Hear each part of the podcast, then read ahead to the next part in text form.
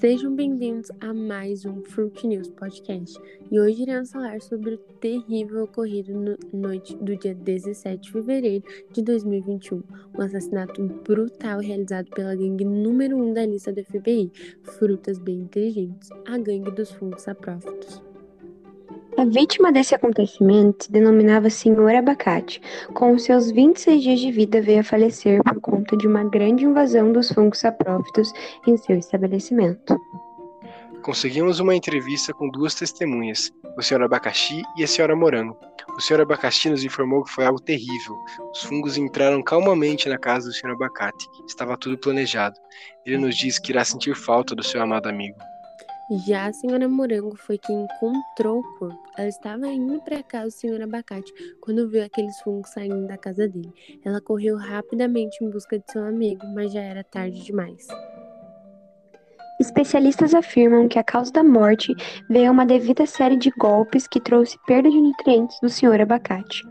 A gangue dos fungos saprófitos atacou sem dó nem piedade, levando o senhor Abacate a uma triste decomposição. Agora, para vocês entenderem como essa gangue age, iremos explicar um pouquinho. O processo ocorre com a liberação de enzimas pelo organismo saprófitos. Estas enzimas são capazes de hidrolisar as moléculas orgânicas do organismo que está sofrendo decomposição. Esse processo libera biomoléculas solúveis que são absorvidas por osmose pelo saprófito e assim ele adquire energia e multiplica-se para continuar a decomposição. Desta forma, age essa terrível gangue.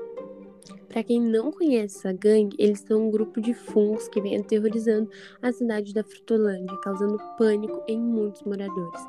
Eles atuam de maneira sigilosa e atacam com o tempo, trazendo muitas vítimas a óbito. Esse grupo de fungos atuam no roubo e tráfico de nutrientes, onde para eles as melhores vítimas são frutas mais de idade, pois possuem uma maior quantidade de nutrientes, como o senhor abacate. Policiais solicitam que a população tenha cuidado com esse grupo de terroristas, pois já houve diversas outras vítimas e, como falamos anteriormente, eles atuam de maneira sigilosa e atacam ao passar do tempo. Chegamos mais uma vez ao fim do nosso podcast. Esperamos que vocês tenham entendido e gostado. Para mais informações, acesse nosso perfil Fruit News Podcast e ali você encontrará mais podcasts como este. Até mais!